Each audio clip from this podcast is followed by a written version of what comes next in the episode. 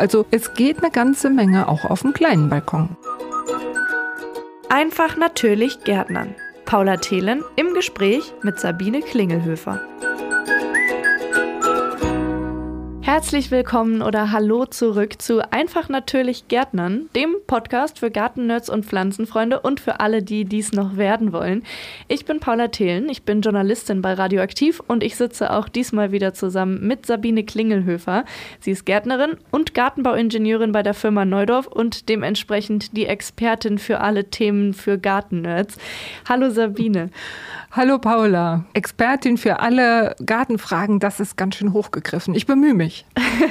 Wir bekommen das bestimmt hin. Ich habe da Vertrauen in dich. Ähm, heute ist unser Thema Gemüse auf dem Balkon. So ein bisschen hatten wir es ja schon mal angerissen. Warum ist es noch mal eine ganze Folge wert? Ja, Gemüse auf dem Balkon ist natürlich schon ein bisschen anders als im Beet. Ist absolut in. Es gibt wahnsinnig viele Leute, die auf den Geschmack gekommen sind, im wahrsten Sinne des Wortes. Und deswegen dachte ich, das ist mal ein gutes Thema, weil ja, da können wir locker eine halbe Stunde drüber sprechen. Dann wollen wir das doch mal tun. Mein Balkon hat, glaube ich, maximal anderthalb Quadratmeter Größe. Lohnt sich das? Kann man da wirklich richtig Gemüse anbauen? Du kannst. Du kannst auf jeden Fall. Äh, ob sich's lohnt, es lohnt sich immer. Weil wenn man selbst etwas angezogen hat, gerade so sowas wie Tomate oder auch Kräuter, das ist so viel aromatischer, als wenn man das ähm, fertig im Supermarkt kauft. Insofern probier's ruhig dort und vielleicht hast du auch ein paar Ideen oder kriegst jetzt Anregungen, weil man kann ja auch einiges an die Wände bringen. Gurken, Ranken zum Beispiel, die kann man an der Wand entlang krabbeln lassen oder Feuerbohnen oder anderes, Stangenbohnen natürlich auch. Also es geht eine ganze Menge auch auf dem kleinen Balkon. Jetzt kriege ich auf jeden Fall direkt Lust auf so eine frische, sonnengereifte Tomate. Was geht denn alles auf dem Balkon? Du hast jetzt schon so ein paar Sachen angerissen, aber wenn man vielleicht ein bisschen mehr Platz hat als ich? Ja, da ist wirklich einfacher zu fragen, was geht nicht. Es geht praktisch alles. Ich würde die Hände lassen vom Zucchini, weil eine Zucchini braucht mindestens einen Quadratmeter. Das ist schon eine ganze Menge, finde ich. Ich meine, eine Zucchini bringt auch eine Menge Ernte, aber braucht auch wirklich eine Menge Platz ich könnte mich noch daneben stellen und gießen, dann wäre aber der Balkon voll. ja, also wenn du großer Zucchini-Fan bist, dann solltest du das machen. Vielleicht findest du noch einen Platz für ein Basilikum und dann ist der Balkon wirklich voll. das stimmt. Aber wir lassen sie mal weg. Was geht sonst noch? Beziehungsweise, ich glaube, deine Liste war noch nicht fertig, wovon man die Finger lassen sollte. Genau, was geht nicht? Den Rhabarber würde ich weglassen. Rhabarber gehört übrigens tatsächlich zum Gemüse, nicht zum Obst, wie die meisten Leute denken, weil man beim Rhabarber nicht den Fruchtstand erntet, wie beim Obst, sondern die Stängel. Und damit ist es per Definition ein Gemüse, der Rhabarber. Wieder was gelernt. Und das hat nicht mal was mit Gärtnern direkt zu tun. ja, genau. Ja, und ansonsten geht wirklich alles. Also Tomaten, Gurken, wie gesagt, diese ganzen Bohnen, Salate, Kräuter sowieso. Also es gibt eigentlich nichts, was es nicht gibt. Man kann sogar Äpfel auf dem Balkon haben und Beerenobst. Es gibt so spezielle Apfelsorten. Ballerina zum Beispiel, das ist praktisch nur ein Trieb, also ein Stamm. Und da wachsen die Äpfel dann direkt am Stamm. Also der passt auch tatsächlich auf deinen Balkon. Dann sollte ich vielleicht mal darüber nachdenken, mir einen Apfelbaum auf den Balkon zu stellen. Ja, pflanz doch mal einen Apfelbaum. Und äh, kann ich das denn, ich als Gartenanfängerin, oder ist das vielleicht eher was für Fortgeschrittene, da auf dem Balkon so Töpfe und große Kübel zu bewirtschaften? Also das kannst du auf jeden Fall. Ich finde es immer ganz charmant, wer bislang nur so Blümchen auf dem Balkon hatte, der kann ja einfach mal im Balkonkasten zwei Geranien weglassen und dafür Salate hinpflanzen. Da kauft man einfach auf dem Markt drei Salatpflanzen und setzt sie da in den Kasten und kann dann immer mal so die äußeren Blätter ernten und hat super frischen Salat oder Rucola oder sowas direkt vom Balkon. Also einfach mal so klein anfangen, warum denn nicht? Also Salat eignet sich für Anfänger. Was geht noch für Anfänger? Mhm. Also Radieschen ist natürlich so der Klassiker, das kennt man ja auch so von Beeten für Kinder. Radieschen gehen schnell und da kann man wirklich wenig falsch machen. Zuckererbsen sind auch sehr lecker, weil die schmecken ja auch am besten frisch, ebenso wie Bohnen. Dann gehen natürlich diese ganzen mediterranen Gemüsearten wie Tomate, Gurken gehen zum Beispiel, Paprika, Aubergine, Chili. Das geht alles wunderbar auf dem Balkon und es ist wirklich gar nicht so kompliziert. Sogar Möhren gehen ein buntes Potpourri an Gemüse und das alles, obwohl man gar keinen Garten hat. Du machst mir Hoffnung, Sabine. Was brauche ich denn alles dafür, außer einem Blumentopf, Erde und vielleicht der Saat?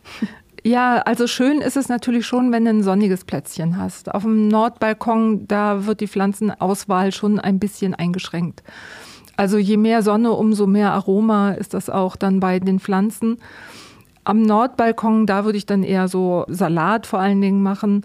Aber alles, was Früchte trägt, das braucht möglichst viel Sonne. Ja, dann brauchst du Gefäße, genau. Die sollten immer ein Loch haben am Boden. Was vielleicht auch Sinn macht, sind so Gefäße mit Wasserspeicher. Da gibt es Balkonkästen zum Beispiel mit Wasserspeicher. Wer also gern mal so ein Wochenende wegfährt und keine Nachbarn hat, mit denen er oder sie sich gut verträgt, dann geht das mal auch mit so einem Wasserspeichergefäß.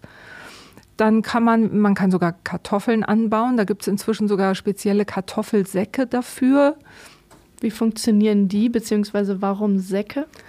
Also es geht auch mit einem normalen großen Gefäß, aber es ist so, Kartoffeln, die häufelt man im Beet ja an und das kann man in so einem Sack einfach ganz gut machen. Das heißt, du füllst Erde ein, legst die Kartoffeln da aus, möglichst vorgekeimt, packst Erde drauf, dann wachsen die Blätter irgendwann und dann kippst du nochmal Erde drauf, dass die Blätter zum großen Teil schon bedeckt sind, weil an den Trieben machen die weitere Wurzeln und da können dann auch weitere Kartoffeln noch wachsen. Das heißt, du füllst immer noch mal ein bisschen Erde auf und deswegen brauchst du ein relativ großes Gefäß. Und diese speziellen Kartoffelsäcke haben oft auch unten dann eine Öffnung, so eine Klappe wo man dann von unten her die Kartoffeln rauskramen kann. Ich habe das noch nie probiert. Ich weiß nicht, ob das wirklich so praktikabel ist oder ob man nicht zur Ernte einfach den ganzen Sack dann umstülpt und die Kartoffeln so rausklaubt.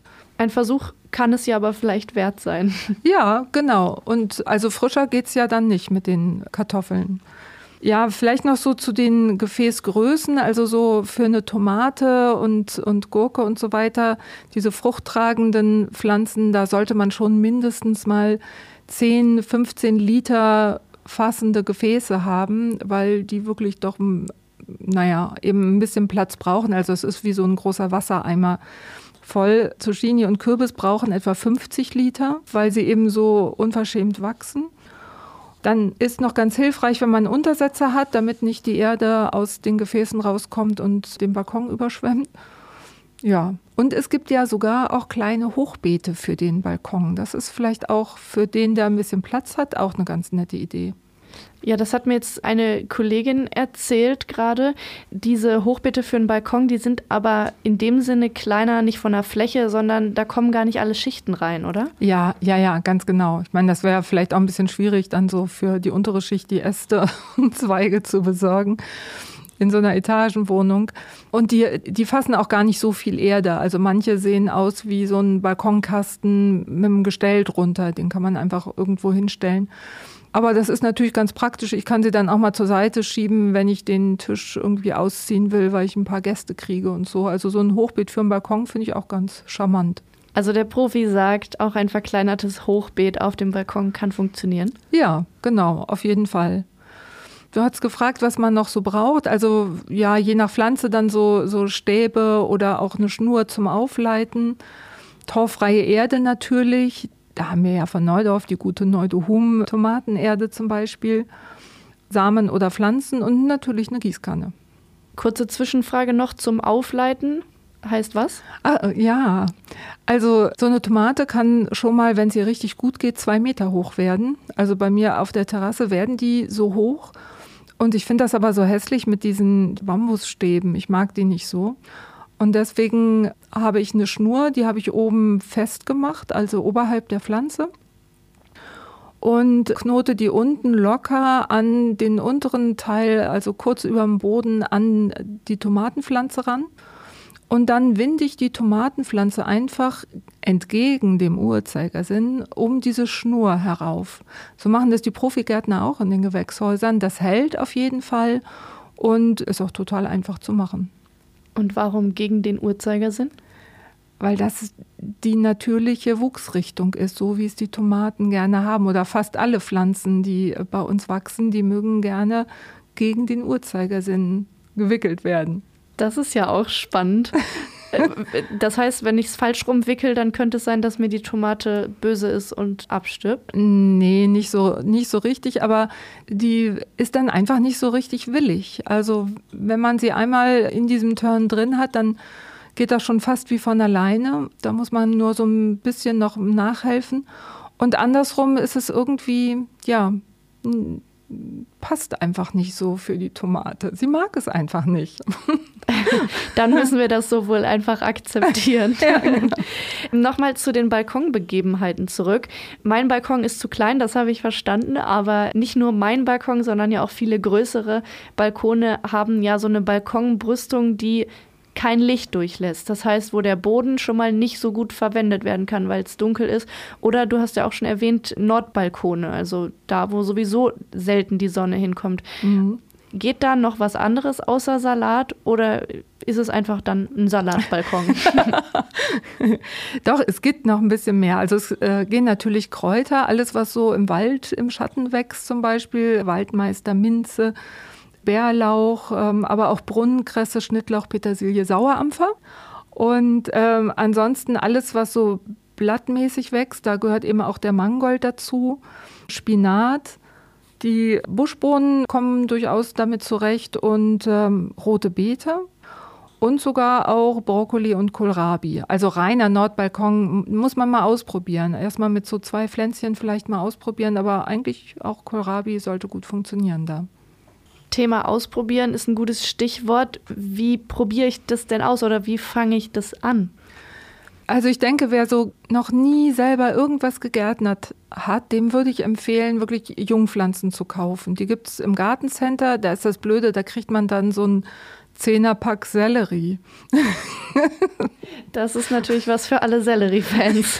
Definitiv. Und man kann natürlich dann auch ganz viel Sellerie verschenken. Aber ich würde da lieber auf den Wochenmarkt gehen. Da kriegt man wirklich einen Salat, einen Kohlrabi und ein Brokkolipflänzchen. Und dann kann man damit wieder von dannen ziehen und hat dann erstmal so seinen kleinen Anfang gemacht. Das würde ich unbedingt empfehlen. Und ja, dann geht's los. Entweder man hat neue Gefäße gekauft oder wäscht die vom letzten Jahr nochmal so schön gründlich aus. Dann legt man auf das Loch, was ja im Gefäß sein sollte, eine Tonscherbe oder irgendwas, vielleicht auch ein Stein einfach, nur damit das Wasser nicht so die Erde rausspült. Und dann füllst du das so ziemlich bis oben hin mit Erde. Also wenn du so kleine Pflänzchen wie so Gemüsejungpflanzen da reinsetzt, dann kannst du schon ziemlich bis nach oben auffüllen und machst dann einfach nur noch mit der Hand so ein kleines Löchlein rein und versenkst da den Wurzelballen rein. Wie tief muss denn der Wurzelballen unter die Erde? Ja, gute Frage. Also grundsätzlich sollte der Wurzelballen komplett in die Erde, außer bei Salat. Salat, meine Oma hat immer gesagt, Salat muss im Winde flattern. Die kommen meistens, wie Kohlpflanzen auch, in so einem Würfel. Da ist der Wurzelbereich sozusagen drin und diesen Würfel setze ich nur zur Hälfte in die Erde rein und die andere Hälfte guckt oben raus. Dann flattert er schön im Wind, wie meine Oma das immer will. Und dann kommt vor allen Dingen die Salatfäule nicht so schnell, weil die kommt schnell, wenn das Herz des Salates mit Erde bedeckt ist. Und gilt das für alle Salatsorten, also auch Feldsalat, Rucola und Co.? Genau, für die beiden nicht. Hm. Woher wusstest du? ich habe direkt ins Schwarze getroffen, ja, scheinbar. Du hast einen grünen Daumen, das ist ganz klar. Leb ihn aus. ja, vielleicht sollte ich wirklich mal anfangen. Wann fange ich denn am besten an? Also zu welcher Jahreszeit am besten? Also gut ist natürlich das Frühjahr, aber wer diese Episode erst im Sommer hört, der kann auch immer noch anfangen. Mm, grundsätzlich, man kann so ab Mitte, Ende Februar schon mal selbst was aussehen. Da weise ich gerne auf unsere Episode selber aussehen hin. Da kann man schon im Zimmer in kleinen Gefäßen oder kleinen Schalen Samen aussehen und sich seine eigenen Jungpflanzen anziehen. Rauspflanzen würde ich die dann erst, also so Salat und Kohl, je nach Witterung so ab Mitte April, vielleicht Anfang April. Und diese sonnenhungrigen Gewächse wie Tomaten, Paprika und so weiter, Die würde ich wirklich erst Mitte Mai, vielleicht Anfang Mai, wenn es sehr warm ist, aber Mitte Mai, wenn die Frostgefahr vorbei ist, erst dann ins Freie pflanzen. Egal über welches Thema wir reden, ein Thema ist immer dabei, nämlich die Pflege und vor allem das Düngen. Wie gehe ich denn das an auf meinem Balkon? Also so ein Salat, der ist mit der Erde zufrieden, in der er ist. Die ist ja auch meistens schon aufgedüngt und den kann ich damit in Frieden lassen. Also der, der wächst einfach vor sich hin. Alles, was Früchte trägt, Tomaten, Paprika, Aubergine, die brauchen echt Stoff. Also da sollte ich schon beim Einpflanzen ein bisschen Dünger in die Erde reingeben, auch wenn die Erde vorgedüngt ist. Solange es ein organischer Dünger ist, wie zum Beispiel unser AZ Hochbeet und Gemüsedünger, der macht keine Verbrennungen, den kann ich gleich ins Pflanzloch geben. Und dann bei diesen früchtetragenden Gemüsearten auch im Sommer nochmal nachdüngen, so Ende Juni, Anfang Juli noch ein zweites Mal düngen, denn die wie gesagt, machen Hochleistungssport und tragen ein Vierteljahr lang ständig neue Früchte. Die brauchen viele Nährstoffe. Und wie steht es um das Thema Gießen auf dem Balkon? Ja, Gießen ist Pflicht, ne? ist klar. Und es kann auch sein, wenn wir so heiße Tage haben, wie wir sie ja leider Gottes immer häufiger haben, wenn so das ganze Wochenende heiß ist und schon ab morgens 10 Uhr 30 Grad sind, dann brauchen die am Wochenende, also dann kann man nicht einfach wegfahren und sagen, na, das schaffen die schon, das schaffen die nicht. Also da, da muss dann jemand anders noch düngen. Es gibt noch solche Gerätschaften auch, so Wasserspeicher, die man in die Erde stecken kann. Manche schwören auch drauf, dass sie einfach eine Wasserflasche füllen, die umgekippt, also mit offenem Verschluss in die Erde stecken und dann kommt da das Wasser gut raus. Das habe ich noch nicht ausprobiert. Also ich würde immer versuchen, mit irgendeinem Nachbarn einen Deal zu schließen und jemanden zu bitten, da nochmal hinzugucken und zu gießen. Aber gerade beim Thema Tomaten, äh, ich hatte ja irgendwann auch schon mal einen größeren Balkon und habe da mal Tomaten angebaut. Da muss man doch besonders aufpassen wegen Wurzelfäule, oder? Zu nass darf es wahrscheinlich auch nicht sein. Also Tomaten sind da nicht besonders empfindlich. Vielleicht sollte ich das mit dem grünen Daumen nochmal zurücknehmen. Autsch. Dann nein. wurde mir was Falsches erzählt. Nein, Vielleicht nein, hätte ich früher mit dir reden sollen. nein, also du hast insofern völlig recht. Zu viel Feuchtigkeit ist nicht gut. Also die Idee, ich setze die Pflanzen sozusagen in die Badewanne und habe die komplett unter Wasser gesetzt, mehr oder weniger, und die schwimmen im Wasser, das ist auf gar keinen Fall gut. Da hast du völlig recht. Schön, immerhin an einem kleinen Punkt. ja, wenn wir schon beim Thema Tomaten sind, das ist ja wahrscheinlich so ein gängiges Ding, was man gut auf dem Balkon machen kann. Muss man da noch irgendwas groß pflegen? Ja, es gibt noch diese Spezialität bei den Tomaten und das nennt sich Ausgeizen.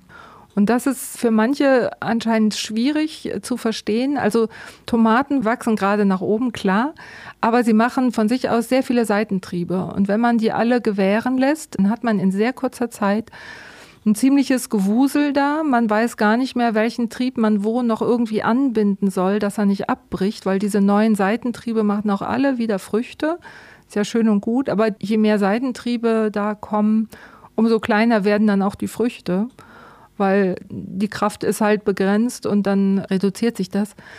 Deswegen sollte man das verhindern, dass neue Seitentriebe entstehen. Auch wirklich ganz aus praktischen Gründen, damit man die Pflanze noch einigermaßen im Zaum hält und gut anbinden kann. Und deswegen bricht man diese Seitentriebe aus.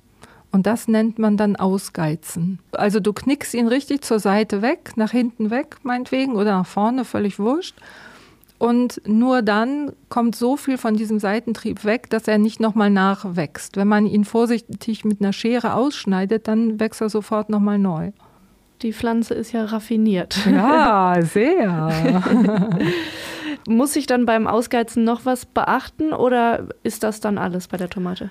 Nee, das ist, das ist letztlich alles. In den Büchern steht dann noch, dass man so ab Ende August schon den Trieb oben kappen muss, weil Die Blüten, die da dran sitzen, da kommen dann sowieso keine Früchte mehr dran, die noch ausreifen. Ich mache das immer ein bisschen später. Ich kann mich da immer nicht so zu entschließen. Ich mache das vielleicht so Ende September. Also dann kann man wirklich oben die Spitze kappen, weil das ist Quatsch, dass da noch Kraft in die Blütenbildung geht, weil das wird dann wirklich nichts mehr. Aber mehr muss man nicht beachten. Und jetzt sprechen wir die ganze Zeit von so Klassikern, von Tomate, Gurke, von Salat und Co. Gibt es auch irgendwie was Ausgefallenes, wenn ich schon selbst was anpflanze, dass ich irgendwie was ganz Abgedrehtes habe auf meinem Balkon? Ja, was ich selber gerne mal ausprobieren möchte und fest vorhabe, ist Süßkartoffeln auf dem Balkon anzubauen. Also man kann ja natürlich im Beet auch Süßkartoffeln anbauen. Vielleicht wäre das auch mal eine extra Folge wert, so Exoten oder so Spezialitäten. Also ich wäre dabei. ich habe jetzt schon Appetit auf Süßkartoffeln. ja, also das kannst du machen. Süßkartoffeln gehören ja zu den Windengewächsen, kommen aus äh, Mittelamerika, sind aber nicht mit unserer heimischen Kartoffel verwandt. Und man kann die selbst anbauen. Das heißt, du kaufst dir einfach Süßkartoffeln im Laden oder auf dem Wochenmarkt.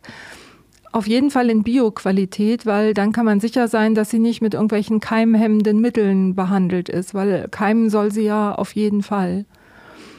Du brauchst einen Standort mit viel Sonne auf jeden Fall und musst bereit sein, ihr viel Wasser zu geben. Das braucht sie nämlich. Und dann kannst du im Januar, also Ende Januar schon anfangen im Zimmer mit der Vorkultur sozusagen. Vorkultur heißt was? Das heißt, du sorgst dafür, dass du Süßkartoffeln schon mit Keimen hast, die du dann später auspflanzen kannst. Wer damals oder auch jetzt begeisterter Avocado-Jungpflanzenanzieher ist, der weiß jetzt, wie es weitergeht. Du kannst so eine Süßkartoffel auch in mehrere Stücke schneiden und dann jedes Stück in ein Wasserglas hängen, sag ich mal, indem du dieses Stück mit Zahnstochern versiehst, drei Zahnstocher die ins Wasser, also die Süßkartoffeln mit diesen Zahnstochern als Abstandshalter in ein Wasserglas setzt und dann Wasser reinfüllst, sodass das Glas etwa zur Hälfte gefüllt ist mit Wasser, sodass also ein Teil der Süßkartoffel im Wasser ist. Und dann kriegt sie genug Wasser, damit sie Wurzeln bilden kann und einen Trieb. Wie groß muss dieses Stück Süßkartoffel sein? Also kann ich es einfach klein würfeln und jeden Würfel in Wasser hängen? Muss Schale dran sein oder was ist die Mindestbedingung? Also ich denke, so eine gängige Süßkartoffel, wenn du die in drei oder vier Stücke schneidest, so kleiner sollten die wahrscheinlich nicht sein. Schälen musst du sie nicht vorher, im Gegenteil, das solltest du nicht machen. Und dann musst du einfach nur dafür sorgen, dass immer ein Teil der Süßkartoffel im Wasser steht, aber eben nur so etwa 20 Zentimeter tief. Also sie sollte nicht komplett mit Wasser bedeckt sein und dann fängt sie irgendwann an, Triebe zu machen. Und muss ich sie dann irgendwann einpflanzen, wie ich normale Kartoffeln auch einpflanze? Oder wachsen einfach an den Trieben hängende Süßkartoffeln? auch nicht schlecht. Nee, also die, wie gesagt, da kommen dann Triebe dran und die kannst du dann einpflanzen, wenn die Triebe etwa so 20 Zentimeter lang sind. In einen Kübel, der auch so um die 30 Liter fassen sollte, also schon ein bisschen größer als für eine Tomate. Und dann setzt du sie nach draußen ab Mitte Mai, weil die eben auch frostempfindlich sind. Und vor dem ersten Frost kannst du sie dann ernten. Das heißt, die wachsen, das wirst du dann ja feststellen, nicht an den Trieben, sondern im Boden. Wer hätte es gedacht? genau. Ja, und dann buddelst du im Boden und schaust mal, wie viele und wie groß äh, vor allen Dingen auch die guten Süßkartoffeln geworden sind. Das klingt gut. ja, viel Spaß also, dabei. Ich bin gespannt, wann du mir berichtest, ob du es ausprobiert hast. Wir werden irgendwann hier schmatzend sitzen und frittierte Süßkartoffel-Wedges essen oder sowas. ich bin dabei, wie gesagt. beim Aufessen auf jeden Fall und den grünen Daumen teste ich hin und wieder ja auch mal. Damit würde ich sagen, sind wir am Ende von unserer Balkongemüse-Folge. Auch an dieser Stelle, was sind deine drei ultimativen Tipps, damit es auch wirklich klappt? Ja, Tipp 1 ist, wie immer, einfach mal anfangen und vielleicht, wie gesagt, mal so zwischen die Blumen im Balkonkasten einfach mal einen Kohlrabi setzen und einen Salatkopf. Und dann sieht man ja schon, dass das alles gar nicht so schwierig ist. Tipp 2, denkt ans Düngen. Gerade die Nachdüngung im Juli ist sehr wichtig für Tomaten und Co.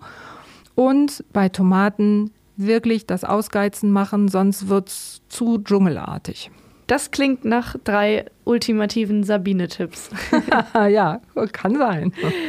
Sollten noch Fragen bei euch geblieben sein, dann werft als erstes mal einen Blick in die Show Notes. Da haben wir nämlich nochmal alles aufgelistet und vor allem alles verlinkt, von dem wir hier geredet haben. Wenn ihr darüber hinaus noch Fragen habt, dann schreibt dem Team von Neudorf eine Nachricht, entweder bei Instagram oder bei Facebook.